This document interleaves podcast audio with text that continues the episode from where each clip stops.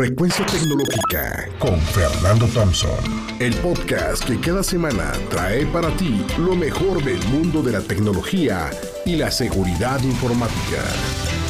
Frecuencia Tecnológica. Bien, el día de hoy vamos a tratar un tema sumamente polémico, que es la subsistencia o no de las criptomonedas como medio de intercambio mercantil para el futuro. Hay muchas opiniones, algunas muy válidas, eh, otras a lo mejor con falta de información o, o especulación. Y a final de cuentas, espero que con estos datos que voy a compartir contigo, pues cada quien se formule una opinión de si va a continuar o no el tema de las criptomonedas en un futuro. Pero primero vámonos al fondo. La raíz de las criptomonedas subyace en una tecnología que se conoce como blockchain. Y esto es uno de los principales atractivos porque lo hace sumamente confiable. La cadena de bloques o blockchain trabaja mediante la combinación de diferentes mecanismos que incluyen, por ejemplo, la criptografía y la descentralización de la información y la inmutabilidad de los registros.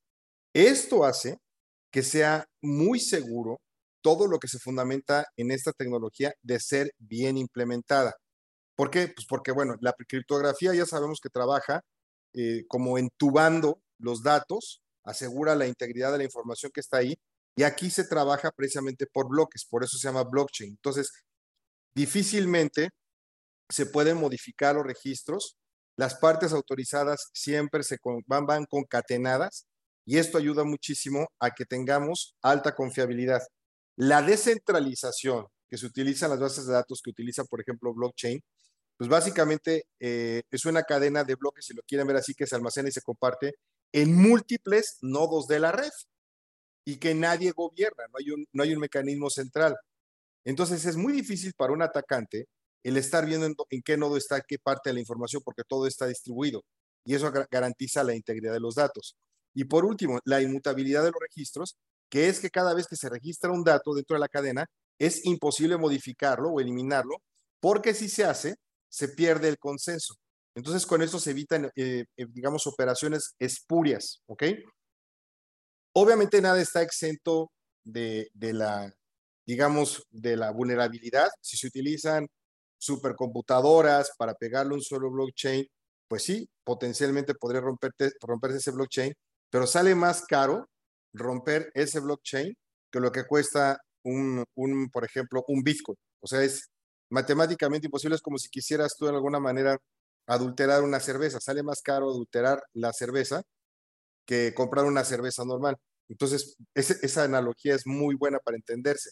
Ahora, las criptomonedas, las criptomonedas tal cual, pues han sido vilipendiadas porque, pues bueno, su valor bursátil hace que fluctúe el valor como la acción de cualquier bien o eh, intangible que se tiene en las bolsas de valores, ¿ok? Tal cual el valor intrínseco, ¿ok? Del mecanismo criptográfico de Ethereum o de, de Bitcoin, pues garantizan de alguna manera que siempre tenga el mismo valor intrínseco. Es decir, uno es el valor bursátil o especulativo y otro es el valor per se que tiene la, la criptomoneda. ¿Ok? Ahora, hablando de los riesgos, eh, ya decía yo que es bien difícil poder eh, hackear un Bitcoin. Lo que se puede hacer es, por ejemplo, robar, por ejemplo, las claves privadas que se utilizan para acceder a las carteras digitales o e-wallets. Y entonces te robas esas criptomonedas y eh, de alguna manera, pues bueno, puedes ejercer presión porque puedes extorsionar al verdadero dueño.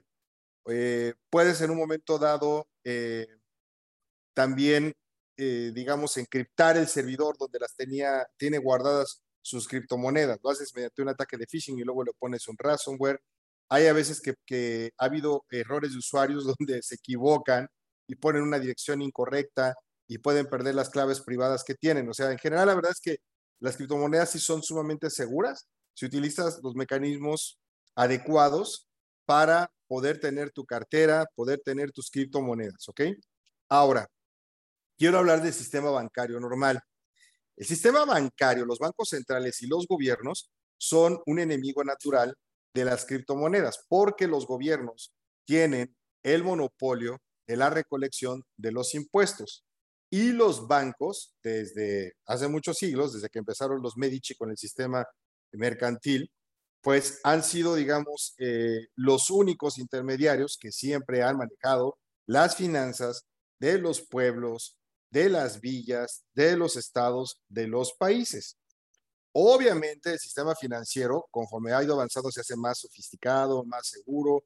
Eh, normalmente son robustos los sistemas bancarios y están regulados normalmente por organismos gubernamentales y tienen que cumplir con una serie de normas y regulaciones para garantizar la estabilidad financiera y proteger a la gente que ahí deposita su dinero. ¿Ok?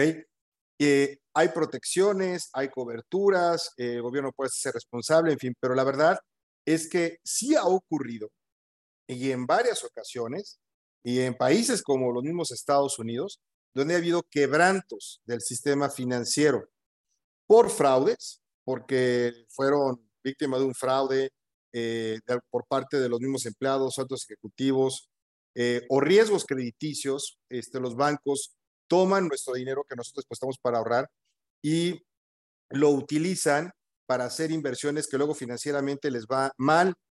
Eh, riesgos de ciberseguridad. Ha habido varios bancos que han sido atacados cibernéticamente, aprovechan las brechas de seguridad y les han pegado, pero con tubo. Se roban el dinero, se roban la información de los clientes. Así ha ocurrido y va a seguir ocurriendo. Y también hay riesgos regulatorios, o sea, porque conforme van cambiando las regulaciones y las políticas gubernamentales, pues esto también tiene eh, pues un impacto significativo eh, y financiero en los mismos bancos. Entonces, en general, sí, el sistema bancario es confiable, pero también tiene sus riesgos, ¿ok? Ahora, vamos a otro tema. Se habla de fraudes con criptomonedas y demás. Mira, hay muchas plataformas para hacer intercambios de criptomonedas o exchange, ¿ok? Y si tú intercambias con estas plataformas que también son reguladas y tienen sus tarifas y le avisan al gobierno quién compra y quién no compra, pues tú puedes ir, por ejemplo, a Coinbase. Coinbase es una de las plataformas más populares para poder comprar. Binance, Binance, aunque últimamente se vio envuelta en un escándalo que ocurrió y, hoy temporalmente cuando estamos grabando eh, este podcast anunció que no iba a hacer eh, intercambios en dólares temporalmente y se estaba apoyando con Coinbase para hacer eh, intercambios con, con euros y, con libras. En fin, tiene sus situaciones, pero también es, es seguro. El otro es Kraken. Kraken es otro exchange muy popular y también está regulado en varios países, incluyendo Estados Unidos. Te da muchas opciones de seguridad. Eh, local Bitcoins, Local Bitcoins también es, es, es muy, muy bueno. En fin, lo importante es que tú investigues dónde comprar criptomonedas, eh, no te confíes en las primeras que te lleguen.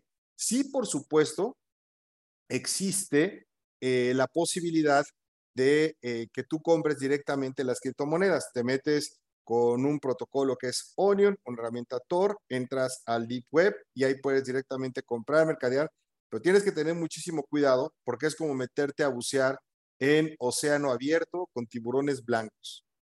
Y aunque muchos dicen que no formas parte del menú de los tiburones, pues bueno, estás entre tiburones.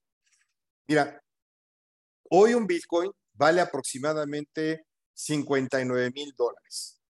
Es decir, pues no mucha gente puede estar comprando Bitcoins. Cada Bitcoin vale 59 mil dólares. Lo que puedes comprar son centavos de Bitcoin, que se conocen como, como satoshis. Si tú los compras en un mercado normal, la volatilidad eh, inherente a la compra de cualquier bien o servicio, eh, petrobonos, eh, oro, plata, pues fluctúa dependiendo del tipo de riesgo que tenga. Entonces, normalmente oro, plata, pues tiene muy poco riesgo, pues sí, pero te dan también muy pocos réditos. Pero las criptomonedas en un momento dado, cuando tú las compraste a un precio, pueden haber crecido hasta el 200%. Hoy están abajo. Entonces, aunque puede fluctuar significativamente en un corto periodo de tiempo, siempre a largo plazo, eh, las inversiones en este tipo de activos digitales sí son seguras, sobre todo en Ethereum, en Bitcoin, en Dogecoin, en Cardano. Hay muchas criptomonedas que están allá afuera. Docenas y docenas de criptomonedas que son altamente, altamente seguras.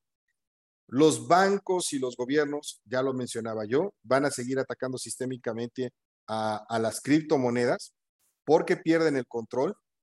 Por ejemplo, cuando tú envías desde Estados Unidos una remesa a través de Wells Fargo, a través de Electra, a través de cualquier eh, otro intermediario que se dedica a estar eh, enviando remesas de Estados Unidos hacia México, el porcentaje que le quitan a nuestros paisanos o a los latinos para enviar eh, una remesa desde Connecticut hasta a Totonilco Hidalgo es enorme.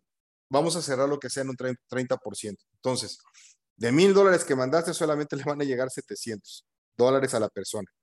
Cuando se hace este intercambio a través de criptomonedas y se manda desde Connecticut hasta Totonilco Hidalgo, de esos mil dólares que mandaste, le van a llegar 999 dólares con 95 centavos. Es decir, la transacción te va a costar el equivalente a solamente a 5 centavos de dólar. De ese tamaño es la diferencia y la conveniencia. Pero obviamente, los actuales intermediarios no van a querer perder esos millones y millones y millones y millones de dólares que están ganando hoy. No los van a querer perder. Entonces, ¿qué van a decir? Que son un fraude, que no funcionan, etcétera. Y, aunque sí existen eh, cibercriminales que se han dedicado a estar abriendo este tipo de sitios para engañar a la gente, si tú checas la reputación del intermediario del exchange que estás utilizando, pues correrías muy bajo riesgo cuando entras a alguno de los que ya te mencioné con, con, con anterioridad, ¿ok? Ahora, en un momento dado también los gobiernos pues no les conviene porque tú al estar haciendo operaciones con criptomonedas y pagar bienes y servicios a través de estas herramientas Tor, pues ellos pierden la trazabilidad de quién compró qué y no se pueden cobrar los impuestos o cuánto dinero tiene quién. ¿Ok? Hoy, por ejemplo, en México, los bancos te obligan inclusive cuando utilizas tu teléfono celular, a dar tu ubicación física por cada transacción que realizas. O sea, tienen un, un perfecto trazo de exactamente qué gastaste, cuándo y en dónde estabas. Y de dónde lo mandaste, a dónde lo recibiste.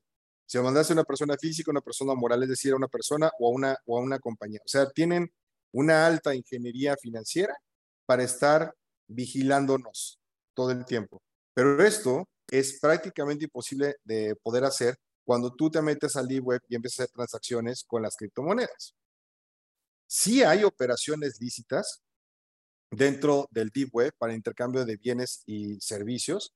Ya hay muchas cosas que se pueden comprar a través de las criptomonedas y han beneficiado a muchos países. Tú puedes ver, por ejemplo, que inclusive, eh, digamos, en Palestina, Palestina que, pues bueno, no logra despegar por diferentes situaciones, tiene un cero problema sociopolítico desde hace, pues no sé, miles de años con Israel y cuesta mucho trabajo a la gente ahí poder generar ahorros, poder invertir, sacar adelante sus negocios, verse beneficiados de situaciones financieras que se pueden dar en otras latitudes del mundo. Pero hoy, con las criptomonedas, los palestinos están pudiendo salir adelante. África ocurre lo mismo, donde hay dictadores que básicamente quieren mantener la pobreza mucha de su gente y existen también, eh, digamos, familiares que les mandan remesas desde Europa a África, por ejemplo, África Central. Y normalmente ahí los tiranos están peor que en México porque les quitan el 50% o más de todo lo que se manda y se lo quedan ellos. Aquí con el tema de las criptomonedas, y hay varios países, por ejemplo, en, el Congo, etcétera, donde se mandan esas, esas mismas remesas a través de criptomonedas y les llega el 99.99% del dinero. Y cada vez hay más bienes y servicios que están aceptando el intercambio de las criptomonedas para poder hacerte esos bienes, comida, ropa, un terreno, etc. El control de las criptomonedas no está en una entidad central, lo tienen diferentes personas, está distribuido. Esos son los famosos mineros, que son los que validan que la transacción no sea espuria. Y cuando ellos hacen esa validación, también ganan dinero. Por eso les va también bien a los mineros. En fin, esto es una explicación demasiado sencilla o plana para que se pueda entender eh, el tema. Yo doy tres conclusiones. Una, Las criptomonedas llegaron para quedarse. Eso es un hecho. Dos, las personas y los ciudadanos tenemos el derecho a que lo que nosotros trabajamos y generamos honradamente no se lo queden los bancos o no paguemos impuestos de más por lo que estamos haciendo. O sea, desde que existían los gobiernos feudales y todo lo que se hacía hasta el día de hoy con todas las comisiones, ¿ok? Existe un status quo que ha, que ha venido trabajando durante mucho tiempo en el mundo y que podríamos darle la vuelta. Esto se puede hacer directamente también a través de las criptomonedas. Y tercero, no estoy diciendo y jamás lo insinuaría que dejemos de pagar impuestos o que hagamos operaciones en lo, en lo oscuro. Simplemente estoy diciendo que la gente merece tener control de sus finanzas y que en realidad todas esas operaciones que se realizan y además donde muchas veces son abusados, ¿no? Las, las gentes que envían sus remesas, las gentes que generan sus ahorros y de repente truenan los bancos y desaparecen. Acaba de pasar en Silicon Valley con el banco de Silicon Valley. Ocurrió con el quebranto Goldman Sachs en los Estados Unidos.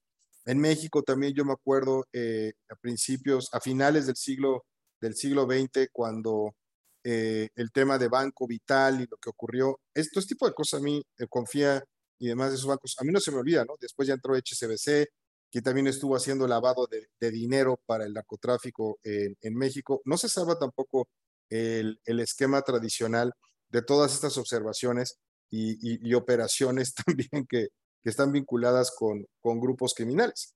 Entonces, aquí la gente tiene el derecho a, decidir. Yo te diría que experimentaras, ten cuidado. Viene el tema de las NFTs, Non-Fungible Tokens, donde vas a poder comprar assets digitales, activos digitales. Ahora que venga el metaverso, esto va a posicionarse todavía aún mucho más. Tú hazte de tu opinión. Yo aquí te he dado algunos de los elementos. Nos escuchamos la próxima semana. Esto fue Frecuencia Tecnológica con Fernando Thompson, el podcast que cada semana trae para ti lo mejor del mundo de la tecnología y la seguridad informática. Frecuencia Tecnológica.